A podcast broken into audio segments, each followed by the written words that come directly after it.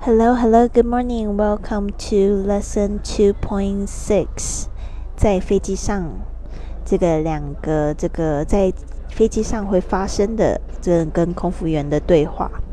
第一个情况是机上点餐，order on the plane。当这个空服员问你，What would you like for lunch? What would you like for lunch? 午餐想吃些什么？What would you like for lunch? 你就问啊，What do you have? What do you have? 你们有什么？What do you have? 空服员他说，We have beef with rice and fish with noodles. We have beef with rice and fish with noodles. 我们有牛肉饭和鱼面。We have beef with rice and fish with noodles. 接着你就说，Fish with noodles, please. Fish with noodles, please. 请给我鱼面。Fish with noodles, please. 然后接着空服员就说，What would you like to drink? What would you like to drink?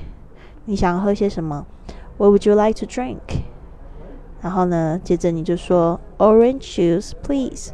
Orange juice, orange juice, please. 就请给我柳橙汁，Orange juice, please. 好的。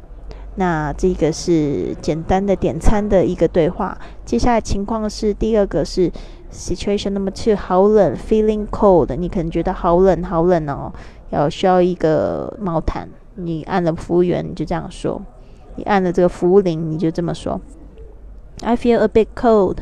Can I have an extra blanket? I feel a bit cold. Can I have an extra blanket? 我有点冷。可以再给我一条毛毯吗？I feel a bit cold. Can I have an extra blanket? 然后呢，空服员就说：“Yes, madam. Here you go.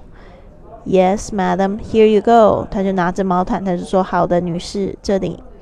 Yes, madam. Here you go. 然后你就说：“Thank you. Can I have some water? Thank you. Can I have some water?” 哦，这边你说了，Can I also have some water？可以再给我点水吗？Thank you. Can I also have some water? 然后呢，结果呃，空服员说：“当然啦，Of course, I'll be right back. Of course, I'll be right back. 当然，马上过来。Of course, I'll be right back. 好的，希望这个两个小对话呢，可以帮助在你在这个飞机上的时候呢，对话更顺利哦。I'll see you soon.